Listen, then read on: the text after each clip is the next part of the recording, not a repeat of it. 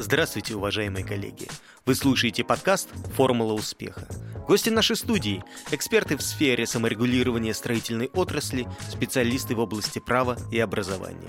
У микрофона я, руководитель журналистского коллектива периодического электронного издания «Строй саморегулирования РФ» Алексей Блохнов пятом выпуске цикла передач «Целевые взносы. Новые возможности» мы расскажем о целевых взносах на централизованную организацию повышения квалификации специалистов в строительной отрасли. На протяжении долгого времени наличие повышения квалификации специалистов-членов СРО являлось обязательным требованием для строителей и проектировщиков, объединенных в саморегулируемые организации. Да, сейчас осуществлен переход от необходимости обучать специалистов к оценке их знаний посредством независимой оценки квалификации. Но этот переход начался только в сентябре 2022 года. До этого, 2009 года, до первой половины 2022 года, главным квалификационным требованием было именно наличие действующего повышения квалификации и диплома о высшем образовании, конечно. За это время саморегулируемыми организациями были организованы различные системы и варианты организации повышения квалификации для специалистов и членов. Кто-то просто искал партнеров, а кто-то предлагал интересные формы взаимодействия. Как раз об одной из таких форм мы сегодня поговорим с руководителем образовательного учреждения АНО ДПО Академия сертификации и повышения квалификации специалистов Никитой Сергеевичем Зайцевым.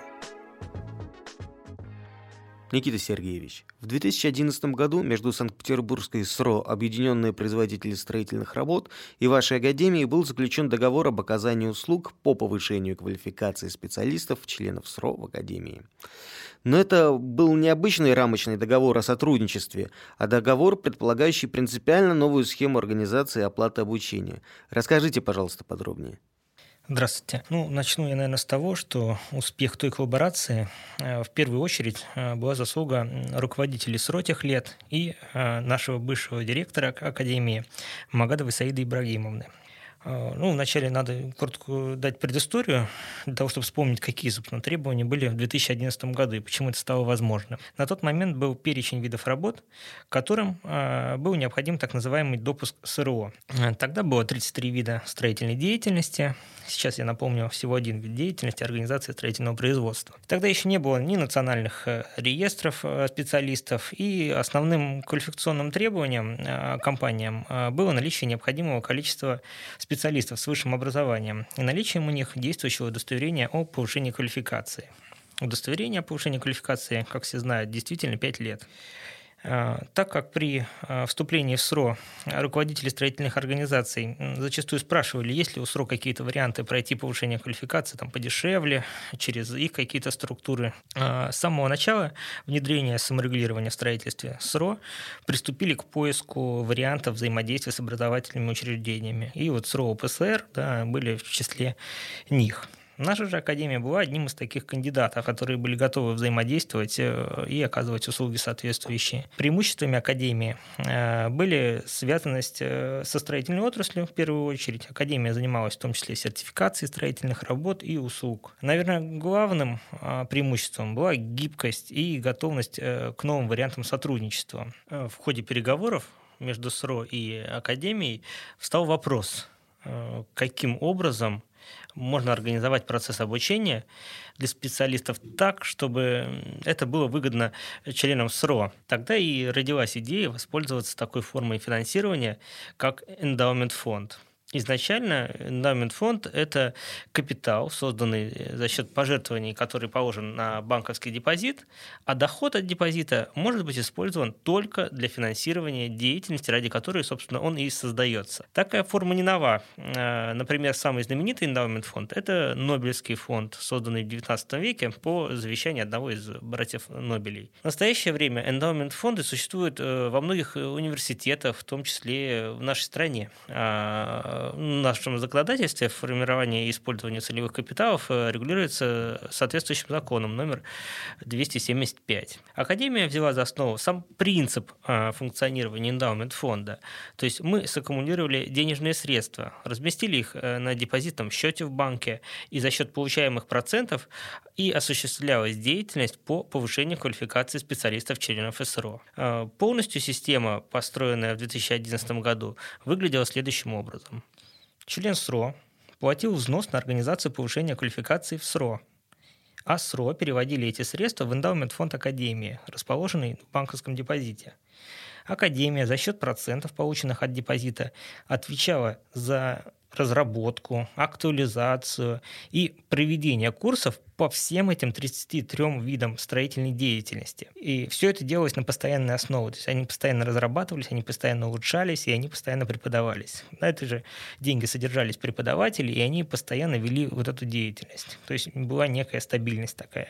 А члены СРО, строительные компании, да, они получили возможность оплатив единоразовый взнос, в дальнейшем бесплатно проводить повышение квалификации своих специалистов по мере необходимости. Более того, был учтен еще такой момент, да, то есть повышение квалификации необходимо проходить а, раз а, в пять лет, но бывает такое, что у строительной организации а, там специалистам уходит, увольняется или его увольняют. Так вот, был реализован такой момент, что если появляются новые специалисты взамен старых, то они могли пройти повышение в ближайшие сформированные учебные группы группы.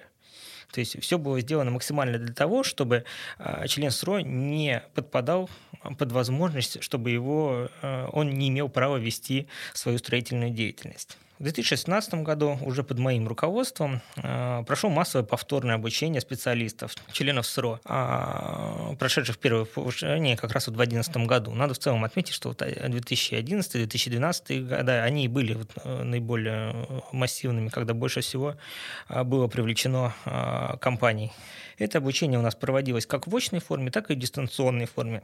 В целом мы успешно справились и со вторым наплывом слушателей. И забавного были такие моменты, когда некоторые э, члены СРО просто забывали, э, что уже заплатили в 2011 году, и они думали, что вот надо заплатить, когда спрашивали, уже им нужно платить. А, но им говорили о том, что вы уже заплатили, не, не стоит. Кого-то директор сменялся, и он там забыл про это дело и так далее. Ну, и даже смешно было еще иногда слушать Э, мы участвовали как партнерская организация в общих собраниях, и там тоже люди возмущались, что почему такой взнос большой, а, а почему мы платим, типа, и ничего не делается, а находились прямо вот, э, представители компаний, которые вставали и говорили, что не знаем, какие у вас проблемы, но мы повышаем наших специалистов, неоднократно повышали их бесплатно, и никаких проблем с этим не было. Вот. Так что в целом эта идея работала, и тем, кто реально понимал, что это такое, они были довольны. Однако в июле 2017 года в связи с изменением законодательства, исключением перечня видов работ системы саморегулирования, повышение квалификации по 32 видам работ стало неактуальным. А, и, соответственно, взнос в эндаумент фонд перестал быть экономически выгодным для членов СРО.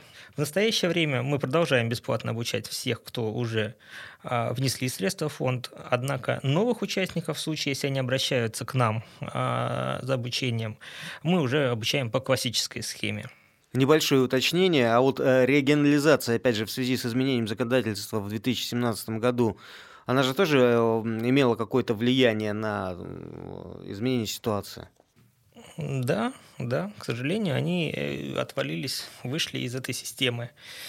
А, с кем-то мы поддерживали дальнейшие отношения, если они к нам обращались, опять же, да, ну, с кем-то кто-то уходил, и у них уже были свои там проблемы. Опять же, каждая СРО, она индивидуальна, она сама определяет то, как, как взаимодействовать. То есть кто-то вообще говорит, что повышение квалификации действительно только а, там определенные какие-то, да, по определенным количествам часам, по определенным названиям и так далее. То есть все зависело уже от тех СРО, в которые они попали. Что ж, большое спасибо за подробнейший ответ. А, скажите, а кто стал инициатором идеи Даунмент фонда? А, саморегулируемые организации или академия? Первоначальная идея пришла от руководства СРО. Вот, соответственно, полная проработка проекта да, уже велась совместно, потому что надо было понимать, ну, как законодательно все это дело, как оно должно быть сформулировано, как утверждено, мы не должны были нарушать никакие законы. Все реализовывалось совместно. А как вообще такую инициативу восприняли участники саморегулируемой организации? Тут надо понимать, что это было нечто новое, да, нестандартное для них. А, поэтому, конечно, не все сразу поняли а, замысел. Кто-то вообще понял это все не так. Были, естественно, недовольные, да, то есть, э, ну, мы сами понимаем, что людей тяжело к чему-то новому принудить, так скажем, да. По факту приходилось индивидуально общаться с каждым руководителем строительной компании. И как только ну, э, получалось до них донести идею, да, в основном они успокаивались и соглашались с этой идеей.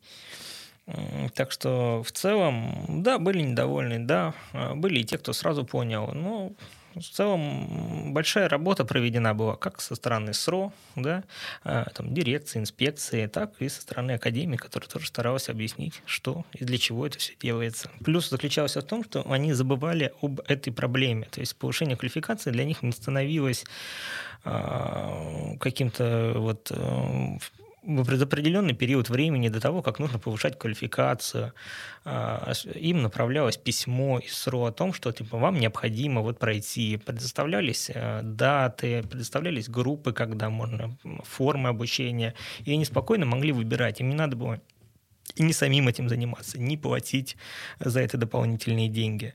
Вот. Это было в целом для них действительно интересно и полезно. А, я вас понял. А, смотрите, в 2017 году вообще произошел перелом этого проекта. Как вы считаете, правильным ли был переход от саморегулирования по видам работ к саморегулированию по принципу генеральных подрядчиков? Не совсем ко мне вопрос. А, по сути, на тот момент, я так понимаю, ну или там в моей голове, да, было два варианта развития. Это либо увеличение количества видов работ, для выполнения которых необходимо членство в СРО, ну или наоборот, вот уход от видов работ э, к тому, что вся ответственность ложится на там, одного генподрядчика. Ну, пришли ко второму варианту, да.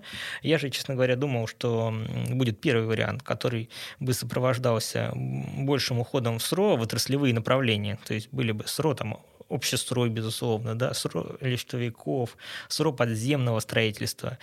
А, чем это мне вот было близко? Ну, потому что какой смысл нам объединять всех э, вот в одну какую-то, да, то есть сейчас СРО не отличаются друг от друга совершенно. А зачем тогда такое огромное количество их? Вот. А тогда, да, тогда бы и они бы занимались как раз э, созданием каких-то э, нормирующих документов именно под ту отраслевую направленность, которой бы они принадлежали. Вот. Но это, опять же, это мои просто мое мнение, оно как бы здесь не может быть особо экспертным, потому что оно не мой вопрос. Вот все-таки я по образованию больше. Кстати, как вы считаете, что стало залогом успеха проекта по созданию даунленд-фонда? Э, в чем суть успеха? Секрет? Ну, здесь ничего нового и необычного я не скажу. Здесь, как и во всех проектах, примерно одинаковые критерии успеха. Да? Во-первых, это хорошая и актуальная на тот момент идея по снижению расходов для строителей на обучение своих специалистов. То есть идея была прекрасна.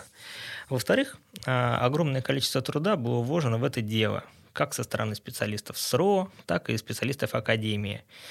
А, ну и в-третьих, э, тут такой фактор, наверное, экономики. 2011-2012 а, года, а, когда был сформирован, когда как раз была сформирована основная часть эндаумент фонда, были достаточно благоприятными для строительной отрасли. Еще не было кризиса 2014 года, ну а мы знаем, что кризис 2008 года все-таки был не таким заметным для нашей страны. И вот это, наверное, вот основные факторы успеха.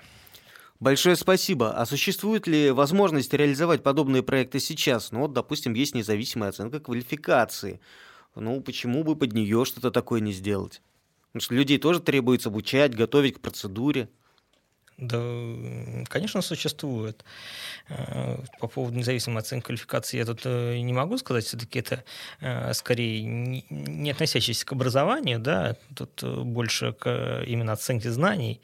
Вот. Но под нее тоже надо как-то. Вот мы проводили и другие стримы, на которых говорили да, о том, как как готовить к независимой оценке квалификации. Ну, пока вот сейчас на настоящий момент нету э, четкого понимания, как готовить. Ни у кого нет вообще в нашей стране. А, ну, а в целом, да, если говорить, ну, например, сейчас э, есть э, изменения в законодательстве, вот, э, они достаточно часто случаются, вот, на всем этом можно работать. Вот, например, сейчас планируется изменение в налоговый кодекс Российской Федерации. Благодаря этим изменениям у компаний, в том числе строительных, э, появится возможность инвестировать средства в образовательные учреждения и получать, соответственно, за это сопоставимый налоговый вычет. Э, сейчас предполагается, что налоговый вычет может составить до 100% от средств, направленных в университеты. Это одно из направлений, на мой взгляд, над которыми руководители СРО должны или могут подумать. Никита Сергеевич, благодарю вас за беседу и за подробнейшие ответы на вопросы. Большое спасибо. Вам спасибо. Уважаемые коллеги, сегодня мы узнали, каким образом можно организовать процесс обучения для специалистов-членов СРО благодаря двум целевым взносам. В следующем выпуске мы расскажем вам об организации обеспечения информационной открытости деятельности двух петербургских СРО, а также их членов. Отметим, что часть этой работы была организована за счет единоразового обязательного целевого взноса. Пишите нам на info.sobaka.srogazeta.ru и предлагайте темы подкастов, задавайте вопросы. Нам очень важны ваши мнения и предложения. Смотрите, слушайте, читайте. Мы продолжаем диалог.